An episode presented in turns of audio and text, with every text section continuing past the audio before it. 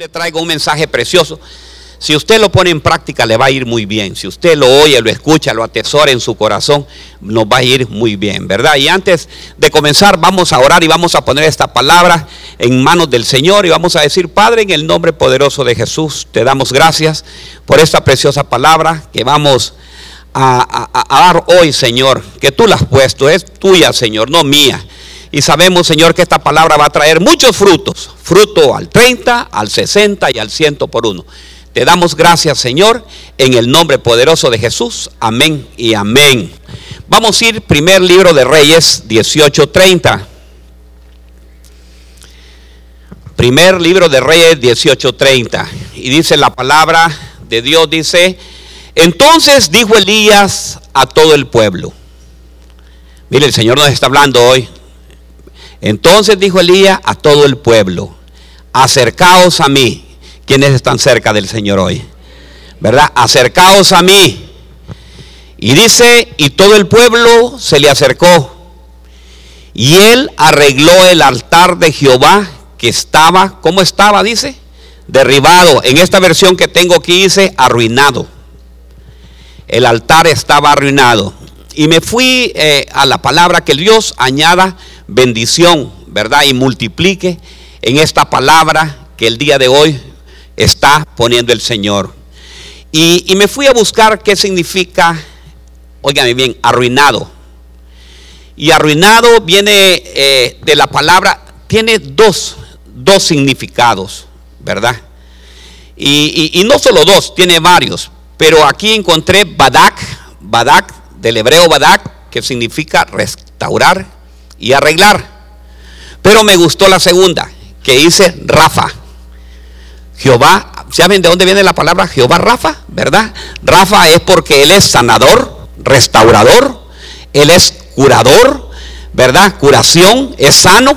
O sea, ¿cómo estaba el altar? Estaba arruinado y necesitaba sanarse ese altar.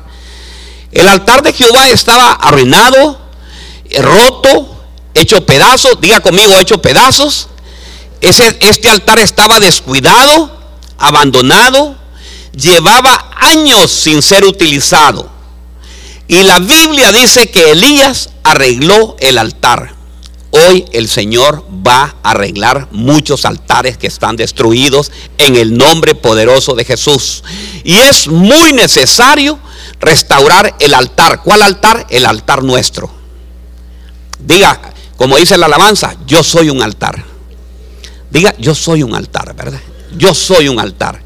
Usted es un altar de Dios.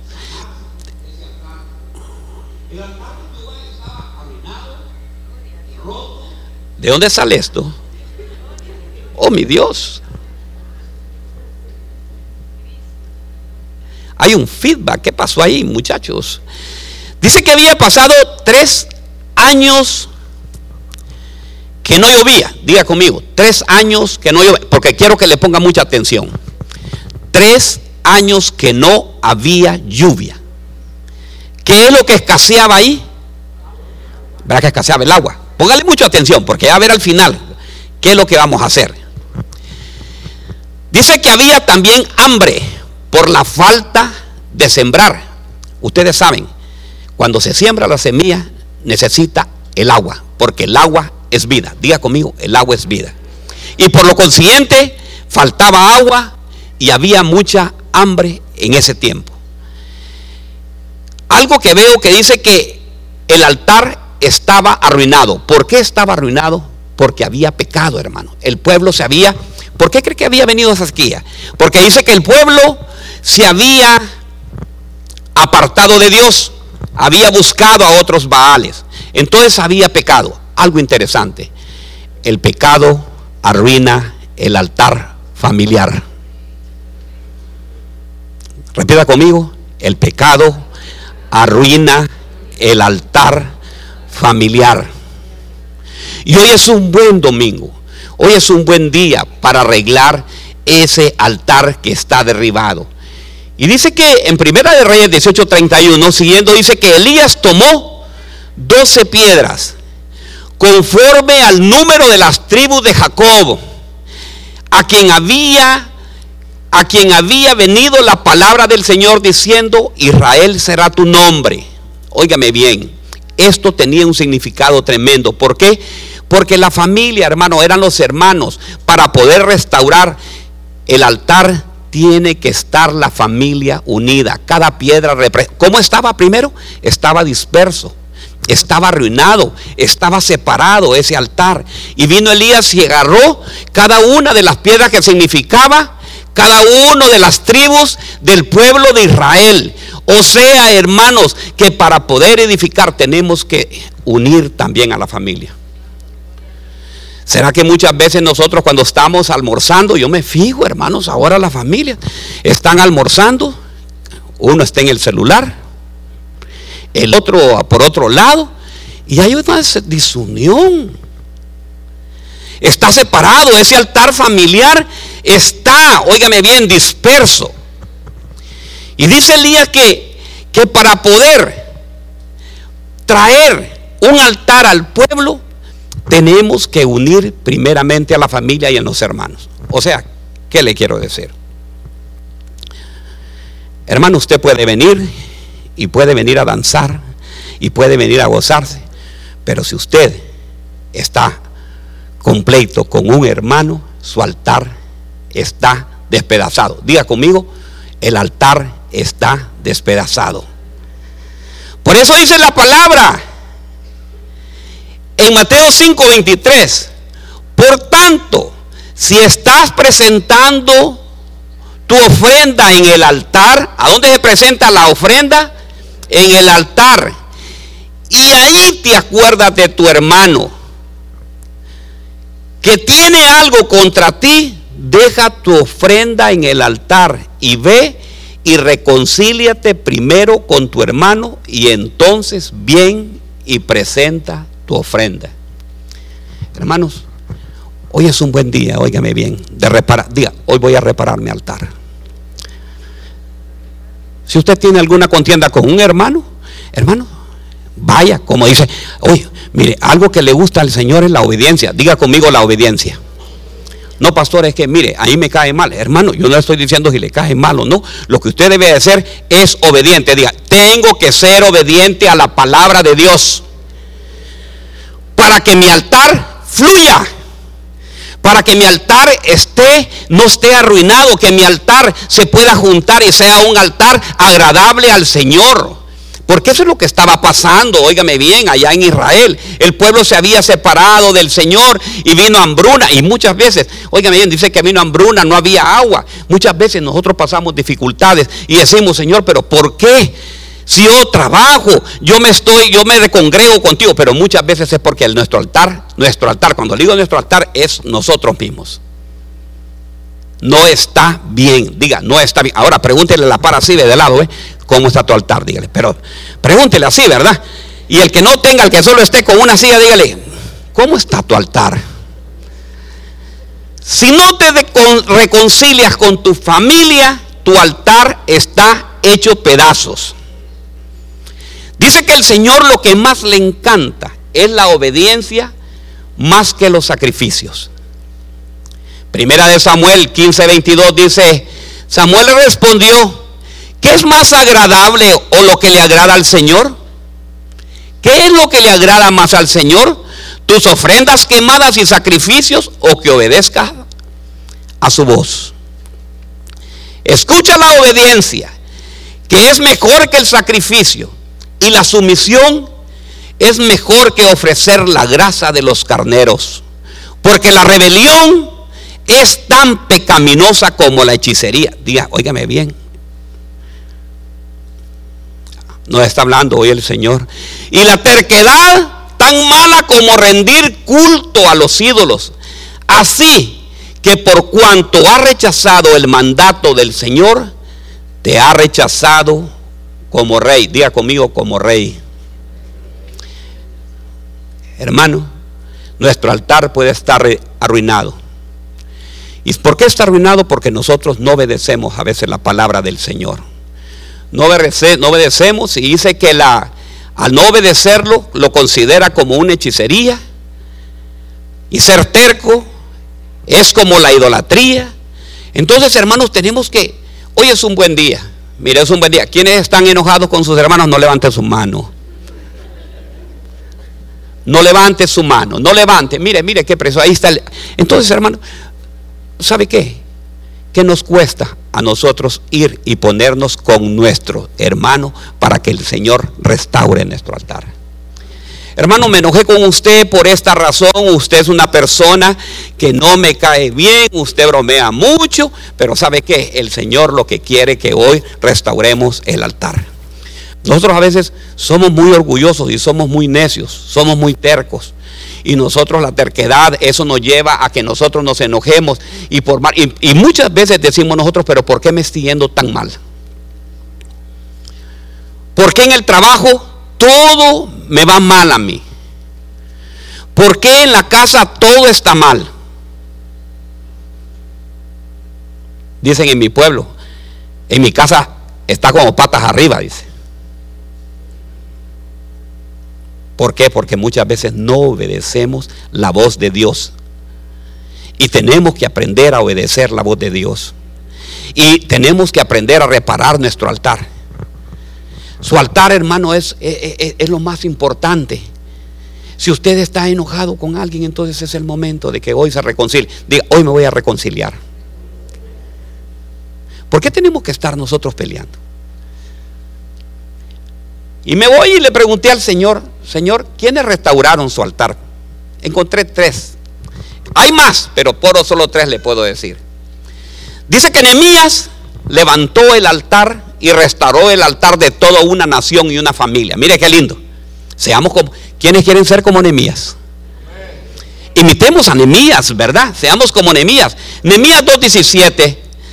Nehemías, Nehemías 2.17 dice, entonces le dije, ustedes ven la mala situación en que estamos, que Jerusalén está desolada y sus puertas están quemadas, pero miren lo que me gusta de, de, de que dice, entonces ustedes ven la mala situación que estamos. Muchas veces nosotros no miramos la mala situación en que estamos, hermano. Muchas veces nosotros no queremos ver y miramos que nos va mal. Fíjese, nos va tan mal, hermano, que usted va por la calle y va un carro y le pasa a usted que va como a 90, pero el policía a usted se dirige que solo va, te pasó tal vez una o dos mías. Y aquel que iba rápido ni siquiera lo detectó. Entonces, hermanos, por eso muchas veces, como dice, nos va tan mal. Ustedes ven la mala situación en que estamos, que Jerusalén está desolada, sus puertas están quemadas a fuego. Vengan, mire lo que dice Nehemías, vengan, reedifiquemos la muralla, reedifiquemos el altar. Reedifiquemos el altar de Jerusalén para que no seamos más motivo de burla. Hermanos, el enemigo se burla de nosotros. Cuando nosotros, y este no es cristiano, dice. Y, nosotros, óigame bien, aquí nos portamos preciosos, pero cuando estamos en el trabajo, hermanos, decimos unas palabras. Y el enemigo dice, ¿y este no es cristiano? Les conté cómo, diga usted, hoy les voy a contar cómo la mano de mi Dios había sido bondadosa conmigo con quién ha sido bondadoso el Señor. No, solo tres. ¿Con quién ha sido bondadoso el Señor? Conmigo ha sido bondadoso y decirle, Señor, dígale usted gracias, Señor, porque las bondades tuyas me acompañan todos los días. Las bondades tuyas, Señor, están en mi casa. Las bondades tuyas están en mi trabajo. Las bondades tuyas, Señor, yo las puedo ver todos los días de mi vida. Dígale, y también las palabras que el rey me había dicho. Entonces dijeron, levantémonos. Mire, que usted tiene que ser un emía en su casa. Levante a sus hijos, levante a su familia. Dígale, vamos hijo, levántate. El Señor está contigo. El Señor no te va a dejar. El Señor no te va a desamparar. Levántate, edifiquemos esta casa. Y dice que forzaron sus manos en la buena obra. Pero cuando se enteraron, mire, o sea que siempre van a venir gente que te va a hacer daño. Cuando se enteraron Zambalat, el Oronita, Tobías el oficial Omonita y Gesén el árabe se burlaron de nosotros, nos, nos despreciaron y dijeron, ¿qué es esto que están haciendo? Se están rebelando contra el rey. Yo le respondí, el Dios del cielo nos dará el éxito. Dígale, yo le respondí, el Dios del cielo me dará el éxito. Por tanto, sus siervos nos levantaremos y edificaremos, pero cuando no tienen parte, ustedes no tienen parte ni derecho ni memoria en Jerusalén. Miren lo que había pasado, hermano. Dice que se levantó, óigame bien, Zambalat el Oronita, y me fui a buscar qué es el Oronita. Oronita es una, es una ciudad, se llama Orón. ¿De dónde cree que son? Los de, eran originarios de Amón, eran los amonitas. Amonitas, ¿qué quiere decir, hermanos? Son, óigame bien, perversión sexual. O sea, hermanos, a nosotros los cristianos se van a levantar enemigos que se van a querer burlar de nosotros. Pero ¿sabe qué? Recuerde, Dios está con usted. Dice, el Señor está con nosotros. Diga conmigo, el Señor está con nosotros. Y por más hermanos que se quieran levantar enemigos contra ti, no podrán, no van a prevalecer. Porque la mano de Jehová, diga, la espada de Jehová, la espada de Jehová está conmigo. Pero lo que tenemos que hacer es reedifiquemos, hermanos. Restauremos. Mire, uno de los mayores problemas es restaurar nuestro altar y eso nos cuesta. Y el enemigo por ahí es donde se penetra. ¿Sabe por qué? Porque nosotros los seres humanos, número uno, somos orgullosos. Nos hace una persona, nos dijo algo que no nos gustó. Hermano, ya queremos pasar hasta meses, dos meses y no se nos olvida eso.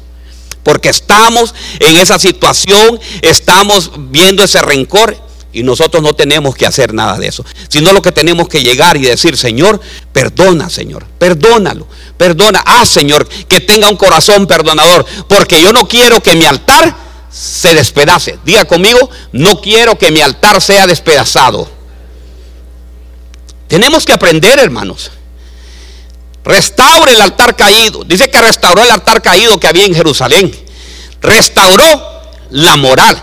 Hermanos, es que miren, nosotros tenemos que ser personas, mire, que, a mí me agrada. Voy a hacer una pregunta. ¿Hay alguien que está sin trabajo? Yo creo que aquí ya no, ¿verdad? Todos están trabajando. Y si no, pues al final viene, mete, vamos a, pues vamos a orar, hermano, vamos a seguir. Y sigo orando. Y aquí clamamos y peleamos. ¿Sabe por qué? Porque tenemos que levantar la moral de la gente. ¿Por qué el Señor, usted tiene que decir, ¿por qué me está sucediendo esto? ¿Por qué estamos en el país donde existen las oportunidades? Estados Unidos es el país del sueño americano. ¿Por qué a mí todavía no se ha dado esa oportunidad? Es porque el Señor está restaurando tu altar para que cuando tú vayas a tomar ese puesto, vayas con el poder de Dios. Y eso es lo que quiere el Señor.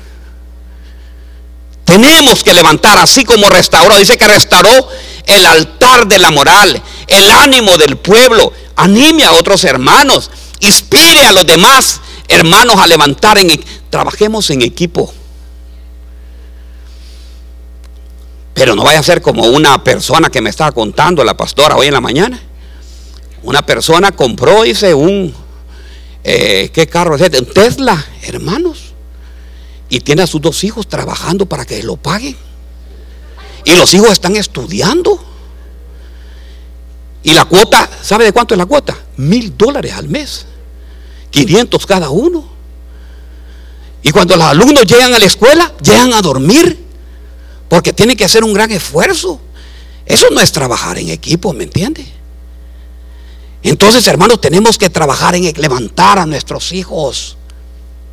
Padres, seamos esos padres que levantamos, que somos diferentes, que no somos iguales. Diga, yo no soy igual como los demás. No, pero solamente uno dice, los demás no creen. La obra de Dios, óigame bien, el trabajo de la familia se hace en equipo. Dele tiempo. No, no permita que su altar venga el enemigo y lo disperse. Dele tiempo. Yo le voy a hacer la pregunta. ¿Le da tiempo a su familia de almorzar juntos?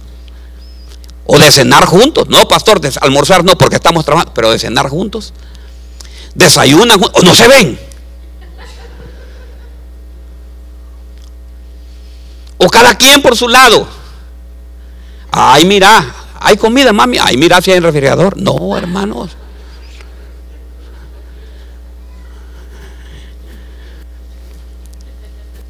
Unamos la familia. ¿Quiénes, quiénes, quiénes están conmigo hoy para que se unan la familia? Que no sea el sistema.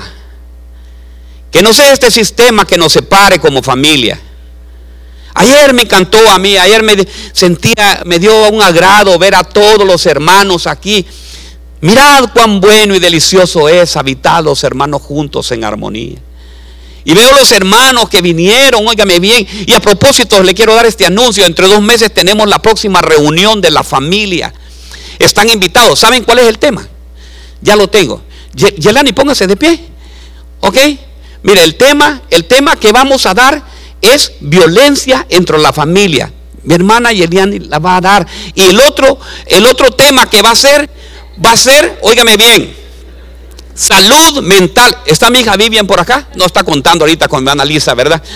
Ella va a dar también salud mental. Porque ellas son profesionales especialistas en esto y son cristianos. ¿Le gusta el tema que va a haber? Traiga sus... Tiene problemas con sus hijos. Salud mental en la familia, en, en la familia cristiana, qué lindo, ¿verdad? Problemas de pleitos consecuencias que trae eso. Dentro de dos meses va a ser esa reunión. Pero ¿sabe por qué lo hacemos? Porque queremos ver, hermano, yo no quiero ver las familias hechas pedazos. Yo quiero ver las familias unidas. Porque cuando la familia, espere, espere, espere, espere, espere, espere. Cuando la familia está unida, Satanás retrocede. Porque sabe que para baldar a la iglesia lo hace a través de la familia.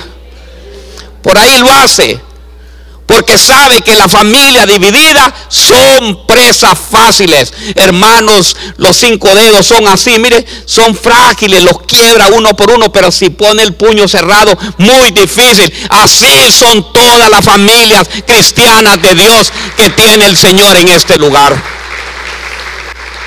Unidas para Cristo Jesús, diga conmigo, unidas para Cristo Jesús.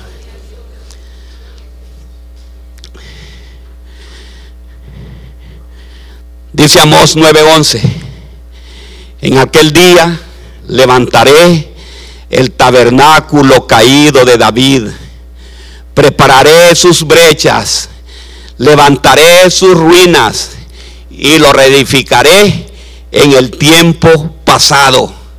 Lo dijo Amós en el Antiguo Testamento, pero lo repiten en Hechos, en Hechos 15, 16, dice también, Después de esto, a ver si me la consiguen mis hermanos, Hechos 15, 16. Después de esto, volveré y reedificaré el tabernáculo caído de David. Reedificaré sus ruinas y lo levantaré de nuevo. Óigame bien, lo levantaré de nuevo. Diga conmigo, lo levantaré de nuevo. Mire lo que sigue. Qué lindo lo que dice el 17. Póngame el 17. Para que el resto de los hombres busquen al Señor y todos los gentiles son llamados por mi nombre, dice el Señor, que hace saber todo esto desde el tiempo antiguo. Lo dijo en la antigüedad y lo dicen también en el Nuevo Testamento. Mi pregunta es, los que están atrás, si me oyen, me levantan la mano. ¿Cómo está su altar? Levanten la mano los que están atrás. ¿Me están oyendo? Ok. A ustedes les pregunto, y aquí enfrente, ¿cómo está su altar? ¿Cómo está su corazón? Hermano, dice que va a restaurar el corazón. Va a restaurar el tabernáculo caído de David. El tabernáculo caído de David es la alabanza es la adoración. Mire qué lindo. Pero imagínense que usted esté adorando. Aleluya. Aleluya. Y esté enojado con el hermano. Aleluya. Y tiene la suegra a la izquierda y no la pueden ni ver a la suegra.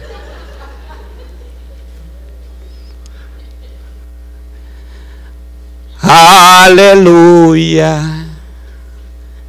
Adorando enojado con el esposo, me la vas a pagar cuando llegue a la casa.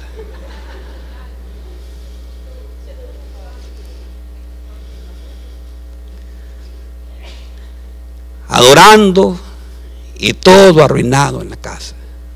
Pero el Señor va a restaurar hoy, dice, hoy voy a restaurar el altar tuyo. Voy a restaurar ese altar de adoración. Hermanos, hoy, ¿sabe qué? Hoy vamos a, adorar, vamos a adorar, ¿sabe qué? Pero levantando las manos para que el Señor diga, ey, ey, ey, oigan, ¿quiénes están cantando allá abajo? Porque siento que, siento un olor fragante y agradable. ¿Quiénes son? Son los de la cosecha que están cantando, ¿verdad? Ah, quiere decir que todos ellos ya restauraron su altar. Sí. Oh, mi Dios, ¿cómo puedo negar a darle lo que me están pidiendo? ¿Quiénes me van a acompañar hoy en, esa adoración? En esa adoración genuina vamos a pasar. Pero antes, ¿sabe qué? Vamos a sanar el altar también, porque aquel que lo tenga dañado, vamos, ¿sabe qué? Vamos a pasar, hermano. Solamente le voy a decir, hermanos, pasen, pasen lo que quieran pasar. Es que porque usted quiere restaurar su altar si está dañado, óigame bien. Porque imagínense que estemos nosotros cantando y adorando. Y tenemos pleito con el hermano. Y después nos sacan del trabajo. Después, en vez de darnos aumento, más bien nos bajan. Si estaba ganando 20 en la hora o 18 a 15 y lo bajan a 14. Pero ¿por qué me pasa eso? Pero el Señor es precioso. Hoy ha mandado esta palabra, una palabra de restauración, donde dice voy a restaurar. Voy a restaurar a todo aquel que quiere dejarse restaurar. Yo voy a restaurar ese altar. Dice que el tabernáculo de David nos habla de la simpleza, de la libertad para estar delante de la presencia del Señor. Hermanos, cuando venga, mire, ve. Fíjate que ayer estaba viendo el partido del Cruz. ¿Quiénes vieron el partido del Cruz? Y supiera cuando meten un gol como le hacen, hermano. Vez en la camiseta, se hincan, los fanes empiezan a llorar, se tiran, ¡ah! y se empiezan a abrazar unos y cuando venimos aquí a la casa del Señor, donde venimos a adorar a quien nos va a dar, oígame bien, esas entradas para el cruz, quien nos va a dar todo lo que nosotros necesitamos, esa sanidad que se necesita para nuestros hijos.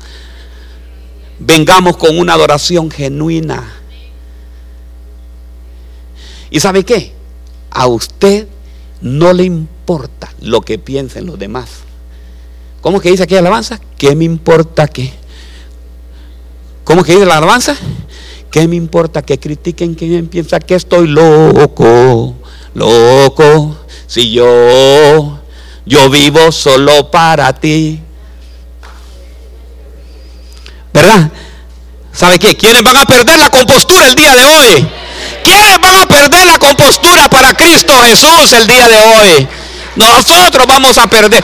Pero sabe que háganlo para el Señor. Perdamos esa compostura. Dice que David era conforme al corazón. Era el corazón de Jehová. ¿Qué quiere decir? Que había una relación íntima con Dios. Usted tiene que tener una relación íntima con Dios para restaurar ese altar. Qué precioso, ¿verdad? Dice que la restauración no es a medias. ¿Qué quiere decir eso? Es completo. ¿Qué quiere decir eso? Sí, pa, sí, Señor. Hoy sí, voy a restaurar esta parte, pero esto no. Hermano, pero que yo le quiero preguntar realmente, ¿por qué somos tan duros nosotros? ¿Por qué somos tan duros para... para... Fíjense que cuando nosotros, yo les he, les he simplificado y, y yo miro que cuando nosotros nos enojamos con un hermano, lo veo de esta manera yo. Porque es una carga que nosotros, oigan bien, cuando usted se enoja con sus hermanos, se enoja con un familiar, se enoja con alguien de aquí, de la casa de Dios, con un hermano también de la iglesia, es llevar una carga. Y esa carga usted no la puede quitársela. Hasta que usted le dice al Señor, Señor, quítame esta carga. Porque usted anda pensando, ¿me entiende? Ve al hermano, este me hizo, es que me la hizo y me la va a pagar algún día.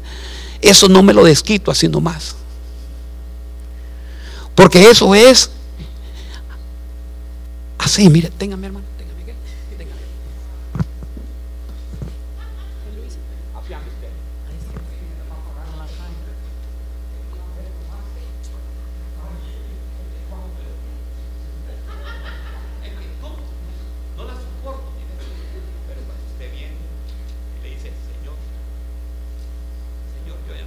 soporto más esta carga, porque a momento en que la carga lo va a doblar. Sí. Y no puede dejar eso por el orgullo. Y sabe que lo peor, que usted empieza. Gracias. Empieza a alejarse de Dios. Porque usted cree que Dios es el culpable de que usted lleve esa carga. El único culpable que es para llevar esa carga somos nosotros mismos. Porque usted mismo la puede dejar en el momento que usted quiera. Cuando usted dice, voy a poner esta carga, y llega donde el hermano y le dice, hermano, perdóneme. Aunque usted no hay, porque me dice, pastor, pero si no he cometido nada, ¿por qué voy a pedir perdón? Hermano, ¿y qué le cuesta decirle a usted? Hermano, perdóneme y le pasa la carga al otro usted.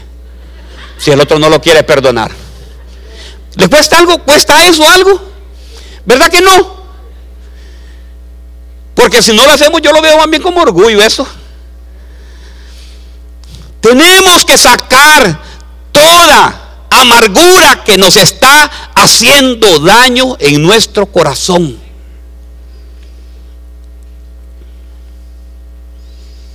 Aleluya. Y no puede ver la ex porque la quiere matar. Aló.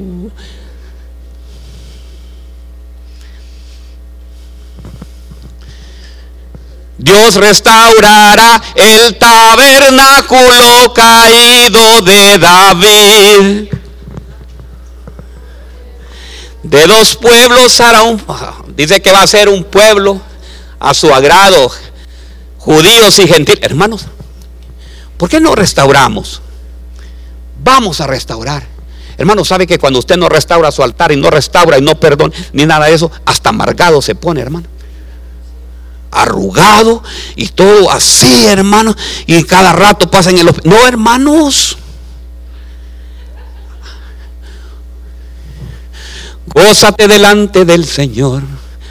Hermano, es que no sé, yo, el Señor, aquí, mire, yo le digo una cosa, aquí la presencia del Señor está en este lugar, en este momento. Y sabe que lo más importante, el Señor está pasando por cada uno de ustedes. ¿Sabe qué? Levante sus manos ahorita y dígale, Señor, restaura, pasa por mí, Señor. Ah, Señor, que yo olvide todo esto. Hazlo, Señor. Haz que, que yo perdone, Señor, que me perdone en el nombre poderoso de Jesús. Déjese, déjese, déjese, déjese. Aquí está, mire, el Señor aquí está en este momento, hermanos. Ay, Dios mío, aleluya.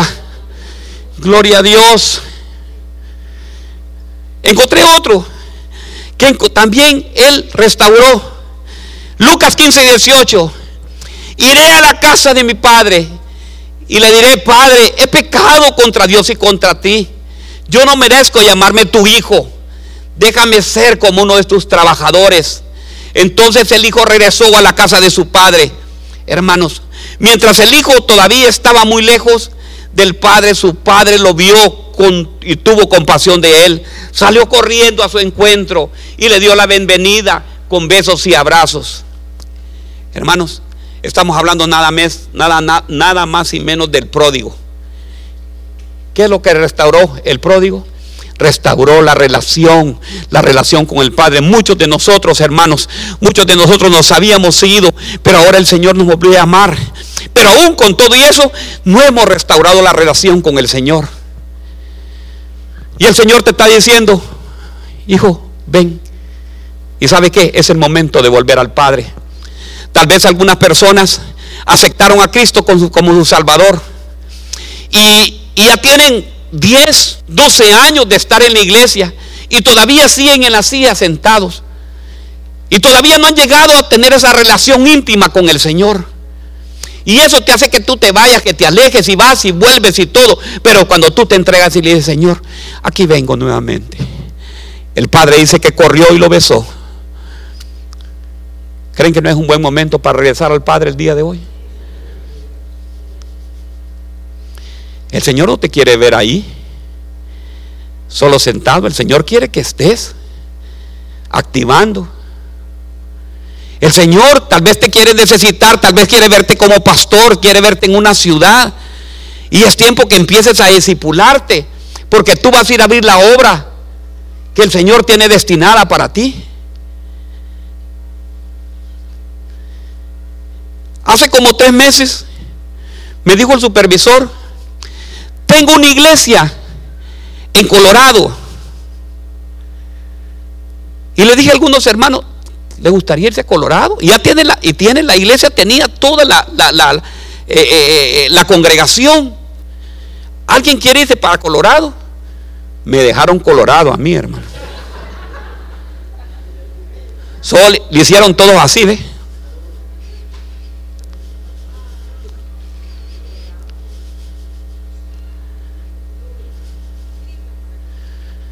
Necesitamos, hermanos, que tú te enteres. Dentro de ti hay un profeta, dentro de ti hay un pastor, dentro de ti puede hacer un apostolado, dentro de ti hay un maestro. Hermanos, entrégale todo, ten esa relación ya con el Señor. Y cuando te, te diga que vas a ir, dile, Señor, heme aquí, Brasil, Si ustedes quisieran abrir, o hay alguien que quiera abrir, la iglesia en Cleveland, la iglesia de Cleveland en la tarde la podíamos prestar para que todos los brasileños de Cleveland vayan a Cristo Jesús, ¿verdad? Si tienen alguien, me avisan. ¿Por qué? Porque necesitamos tener esa relación. Volvamos al Padre. Volvamos al Padre. ¿Quiénes quieren volver al Padre, mis hermanos? Entregar con ese, con ese amor, ese amor que cuando venimos por primera vez, cuando yo dije, ¿quiénes quieren aceptar a Cristo como su Salvador? O tal vez lo hiciste antes, un pastor lo dijo y tú lo hiciste, pero de ahí te fuiste nuevamente. Pero el Señor está diciéndote el día de hoy, ven, déjame abrazarte y déjame besarte. Quiero restaurar hoy ese altar caído que tú tienes. El Señor va a restaurar ese altar. Pero ¿sabes qué? Lo que quiere el Señor es que tú vengas con una relación íntima con Él. Hazlo, mi hermano. Ahora volvemos nuevamente a Elías. Dice que Elías cavó una zanja ¿En qué, versículo estábamos? Vamos a ver. Aquí se lo digo. Estábamos en primero 18 Reyes 31, 32 es, eh, muchachos. Vamos, dice que Elías cavó una zanja. Así, correcto.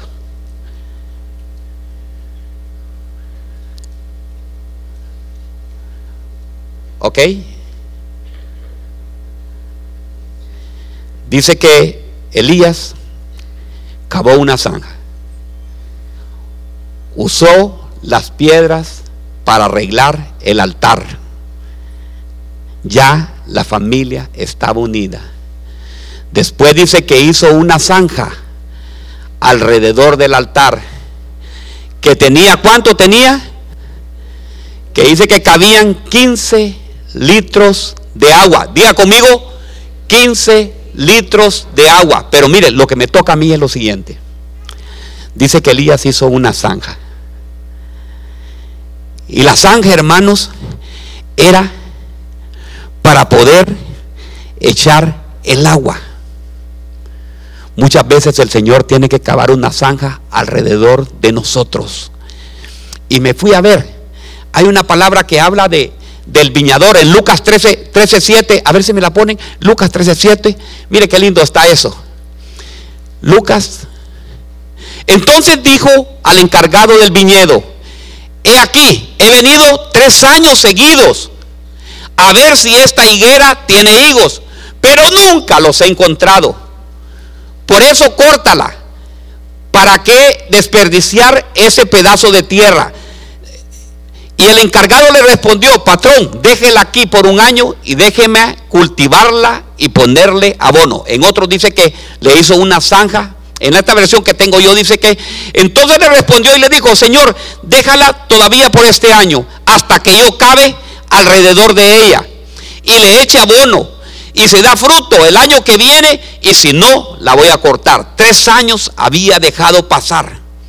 Tres años que no daba fruto. ¿Cuánto tiempo estamos nosotros muchas veces aquí en la iglesia y no damos fruto? Tremendo, ¿verdad? Hermanos, tenemos que empezar a dar fruto. Tenemos que, mire qué lindo. Y dice que, que, viene y le hizo una zanja. Y me puse a pensar yo, y digo yo, si yo soy ingeniero, agrónomo, ¿qué es lo que hacíamos nosotros? Nosotros hacíamos una poda de raíces. Diga conmigo, poda de raíces. El Señor necesita hacernos una poda muchas veces. Y dice que la poda de raíces, cuando se hacía, hermano, cuando se hace la poda de raíces, es para que dé nuevas raíces y empiece el árbol a agarrarse fuertemente y empiece a, venir un, un, proceso donde va a dar mucho fruto después.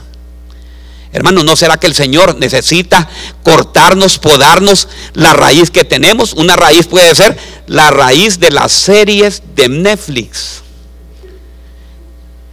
Que nosotros no podemos dejar esas series sin dejarlas de ver.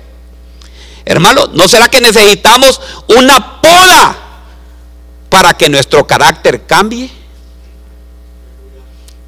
¿Qué clase de carácter tenemos nosotros?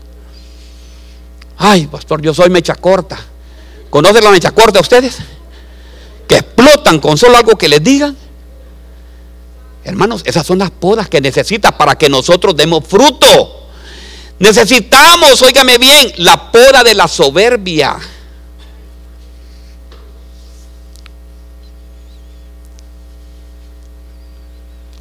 la poda del internet.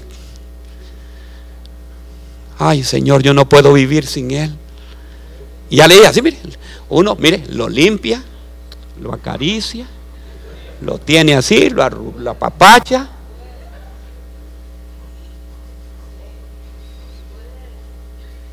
¿No será que el Señor necesita hacer una zanja alrededor nuestra para que nos abone? para que el Señor nos vaya sanando de todo eso.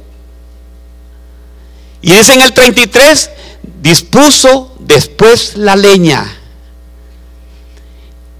Póngamelo ahí, hijos. Yo creo que es en la NTV que la tengo. Dice, dispuso después la leña, la cortó, cortó el novío en pedazos y lo colocó sobre la leña. Dispuso la leña. ¿Sabe qué es disponer la leña, hermano? Es agarrar los pedazos, lástima que no tengo aquí, es colocarlos todos en su lugar. ¿Para qué? Para que arda el fuego. ¿No cree que es necesario el día de hoy colocar la leña que nosotros tenemos para estar con el fuego del poder del Espíritu Santo? Hermanos, Hoy es el día de colocar, óigame bien, de colocar en las, eh, estar preparados. ¿Sabe por qué? Nosotros como padres de familia debemos de estar preparados para la guerra todo el tiempo. La leña tiene que estar en su lugar. Y dice después que después destazó al buey, al toro, dice en esa versión, me cortó el toro en pedazos. ¿Qué significa eso, hermano? El toro son, representa los ministros y los sacerdotes. ¿Quiénes son sacerdotes en este lugar? La palabra de Dios dice que somos qué? Reyes y sacerdotes. Dice que cortó al toro en pedazos. ¿Será que tenemos que morir nosotros a lo que más nos gusta? ¿Será que tenemos que matar ese ego? ¿Tenemos que matar todo eso que está dentro de nosotros que no nos deja restaurar nuestro altar?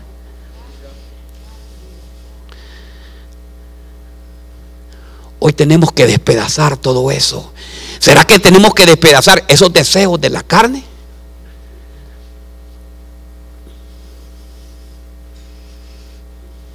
¿Te ha tocado usted? Yo no sé si, si a usted le ha tocado como me toca a mí. Que usted va a alguna de las plazas donde venden ahí la, la, la, la, la toda la comida y está la canción instintivamente usted ve, sin que se dé cuenta, usted empieza. Tengo tierritas en el Cibao. No, en el, en el, En el Cibao. Sí, así se va. Las tierritas. Ah. ¿O se acuerda de aquella alabanza? yo sigo siendo el rey, yo sé bien, y empieza el pie a subir así.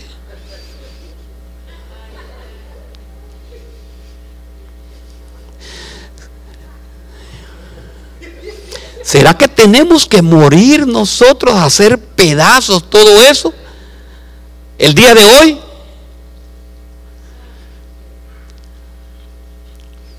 Hoy nos está hablando el Señor, pero ¿sabe por qué? Porque nos va a podar o nos va a limpiar o nos va a restaurar. Él quiere restaurar, quiere tener altares limpios. Mire, cuando el altar está limpio, hermanos, el Señor lo va a llenar. Dice que el vino no se puede echar en odres viejos, porque dice que el odre viejo arruina el vino nuevo. El Señor no nos va a depositar nada nuevo de Él mientras nosotros tengamos cosas viejas que todavía tenemos que desarraigar. ¿Quién es lo que? Aquí están bien, están bien serios todos, no quieren, no quieren que les predique de esto. Ay, Dios mío. Vamos a, ya voy a terminar pues hermano. 1834.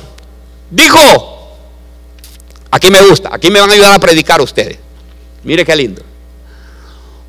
Una vez que hicieron, les dijo, no, pero yo creo que no, no es este. Entonces, ¿a dónde está la parte que dice llenad cuatro cántaros de agua y derramarlo sobre el holocausto? Ahí está. Apiló el altar, cortó el toro en pedazos y lo puso en pedazos sobre la madera. Luego dijo, llenen cuatro jarras grandes con agua y echen agua sobre la ofrenda y la leña. Y lo dijeron por segunda vez y añadió, hacerlo por tercera vez. Y también, hermanos, aquí viene la cosa más maravillosa que yo les pregunté, ¿qué es lo que hacía falta? En el principio yo les pregunté, ¿se acuerda? Había escasez y no había agua. Por eso se iba, estaba restaurando el altar, porque el pueblo había pecado. Y dijo, traigan el agua. Hermano, ¿será que nosotros tenemos que traer al altar lo que hace falta o lo que nos sobra. Lo que hace falta tenemos que traerlo al altar. Lo que escaseaba, hermanos. Ya terminó la ofrenda. Trae sus diezmos usted al alfolí. Trae también sus ofrendas Dice que había escasez de agua y trajeron agua. Tienen agua. Tienen agua. Hermano, ¿no era fe que tenía ya este pueblo ya con lo que estaba haciendo Elías? Si no había agua, hermanos, ¿qué es lo que había que guardar? El agua. Porque había escasez. El Señor nos está hablando, ¿será que nos está hablando como la, como la viuda que le dijo al mismo Elías, le dijo Elías, dame primero a mí de comer. Dame eso que todavía tienes adentro. Dame todavía esa parte que tú no has entregado. ¿Será que hoy tenemos que entregarle al Señor esas partes que nosotros no le hemos entregado al Señor? Traigan el agua, échenla. No lo echen, dice, ni una vez, ni dos veces, tres veces. Les estaba probando también la fe. Y veo que el pueblo hace caso. Y dice que después vino fuego y lamió el agua. Le dijo Elías a la viuda, ¿qué tienes en tu mano? Un poco de harina, le dijo, y aceite. Y voy a hacer una torta para comer yo y mi hijo y después nos morimos. Pero le dijo, dame a mí primero. El Señor así siempre nos habla. Dame a mí primero. El Señor te está preguntando, dame a mí primero. Yo no estoy pidiendo tu ofrenda hoy, pero sí te está pidiendo la ofrenda tuya que tú vengas al altar el día de hoy y que derrames aquí. Eso es lo que está pidiendo el Señor el día de hoy. que derrames esa, es, eso que tú todavía no le... Hay cosas, hay áreas en tu vida, hay áreas en nuestra vida que todavía no le hemos entregado al Señor. Y eso está impidiendo. Estamos, vamos a estar como liguera años y años sin dar fruto. El Señor quiere que tú le entregues. Hermano, muchas veces, le voy a contar, muchas veces nosotros venimos, damos nuestros diezmos, nuestras ofrendas, venimos a la casa de Dios, pero no le entregamos al Señor lo que más nos gusta. Y puede ser que lo que más te guste es el money. Trabajas y trabajas y tienes el dinero y, tienes, y lo tienes acumulado, hermanos. Y no puedes dejar sin eso. Dice que el Señor le preguntó, le dijo al rico, ¿y qué puedo hacerse? ¿Qué es lo que hacía el rico? Daba sus diezmos y ofrenda. Yo diezmo, yo ofrenda, yo por aquí, yo soy Superman, yo soy Batman, yo soy la Mujer Maravilla. Todo le dijo que era él. Algo te falta, le dice. El Señor pues proveerá conforme a sus riquezas en gloria. Tal vez lo que te está pidiéndote el Señor es el tiempo que no le dedicas todavía a Él. ¿Vienes a la casa de Dios, hermano? Sí, vienes a la casa de Dios. Yo lo tengo comprobado. Pero tal vez se está pidiendo que vengas a los discipulados. Tal vez se está pidiendo porque el Señor te quiere llevar de gloria en gloria y de poder de llevar, quiere llevarte a otros niveles. Quiere que seas tú, óigame bien, que tú conquistes y conquistes tu familia, porque puede hacer que nuestra familia todavía no ha sido conquistada y el Señor nos está utilizando para conquistar a nuestra familia. Pero nosotros nunca tenemos tiempo. Aló, estamos aquí, ¿verdad, iglesia? Estamos aquí.